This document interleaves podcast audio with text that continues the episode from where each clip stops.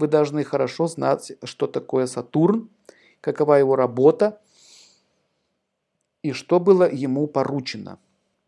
Так вот, он был рожденный от энергии Шивы, рожден был как отдельная потенция Всевышнего, раздающий плоды кармы.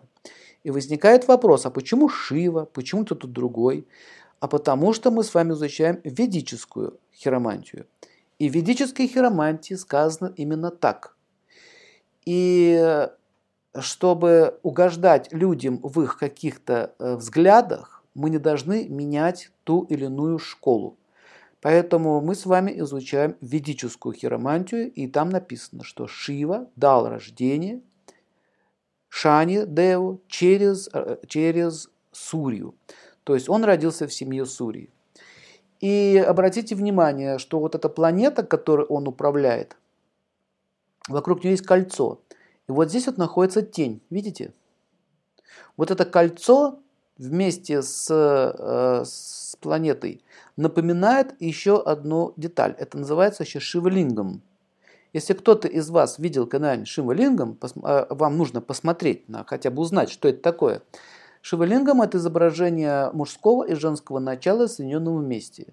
Это космическое яйцо или космическое семя, э, входящее в материальную, жизнь, материальную тробу, которая называется йони – место жизни – Йони переводится не как женские половые органы, как это многие переводят.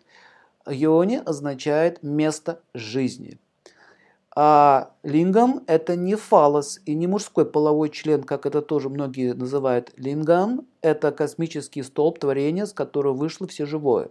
Поэтому у нас тоже есть похожие да, йони у женщины, да, лингам у мужчин, через которые идет зарождение жизни – но все-таки космическое шивалингам отличается от биологического нашего строения.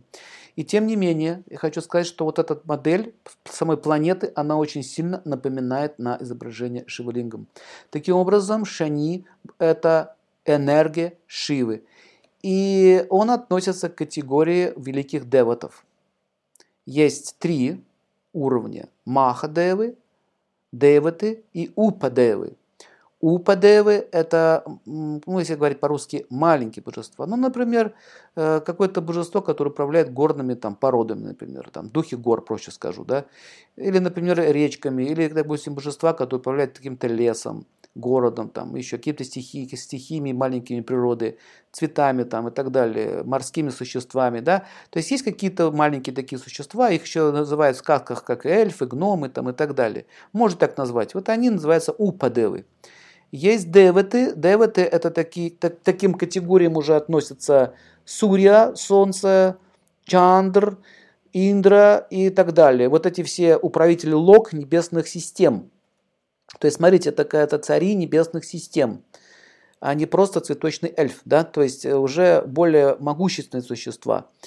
Э, и дальше мы видим, идут троица, это Шива, Вишну и Шива, Вишну и Брахма. А одно единое, одна единая личность распределила себя на три формы. А есть серьезная наука, которая называется, называется а, Веданта, и там описывается подробно, как происходит творение и так далее. Но просто я хочу упомянуть, что в ведической системе упоминается о том, что Вселенной управляется три э, личность. То есть единый Бог разделяется на три личности и э, проявляется в форме Шивы, Вишну и Брахмы. Это вкратце, что вы должны знать. Почему так, от чего так, это целая тема, она э, отдельно от, от нашей сегодняшней программы. И это можно будет вам уже рассказать об этом позже, и на это уйдет очень много времени. Так или иначе, просто примите как факт, что Шани был рожден от именно Шивы это тот, который с трезубцем.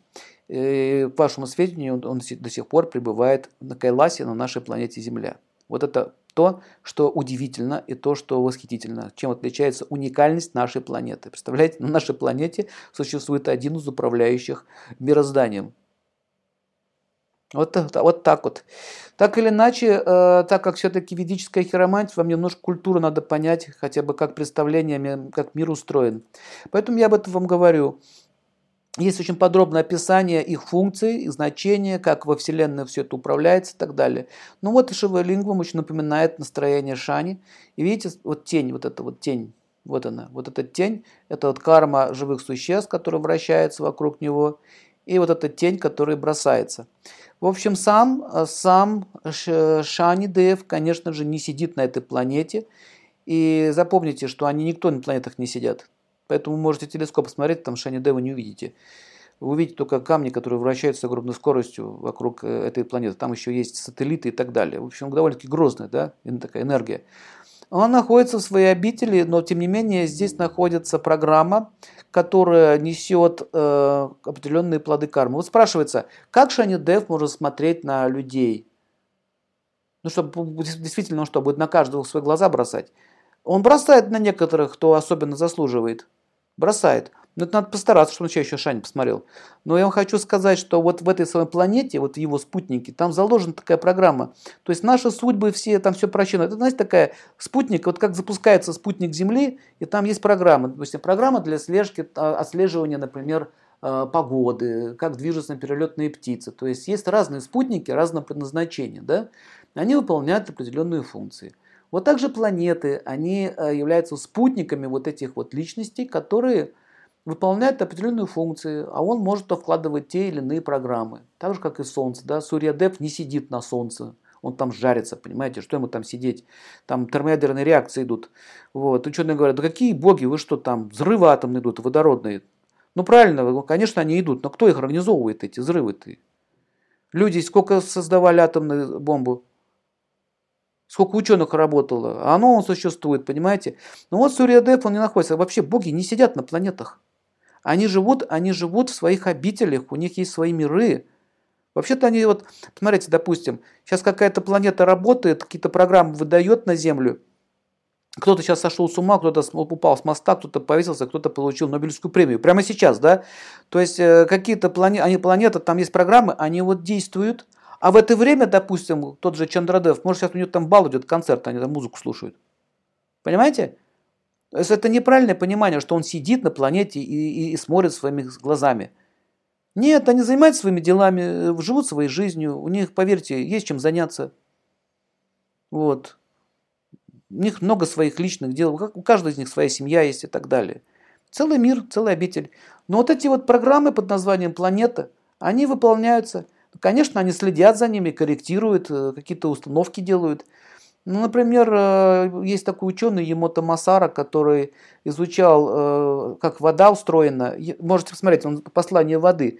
Интересно, ученые много с водой работали, как вот замораживал кристаллы воды, смотрел, как меняется под влиянием звука. И он еще провел целую научную работу с планетами. Заметил, как на определенные фазы или движения планет, как вода реагирует.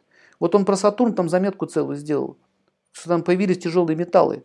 Поэтому смотрите, Шани, вот эта энергия, вот эта энергия, она даже, если посмотреть внимательно, она даже на ржавчину похожа немного, видите? Она управляется металлом. Вот почему подковы-то вешают дома. Да, Сатурна на счастье и так далее.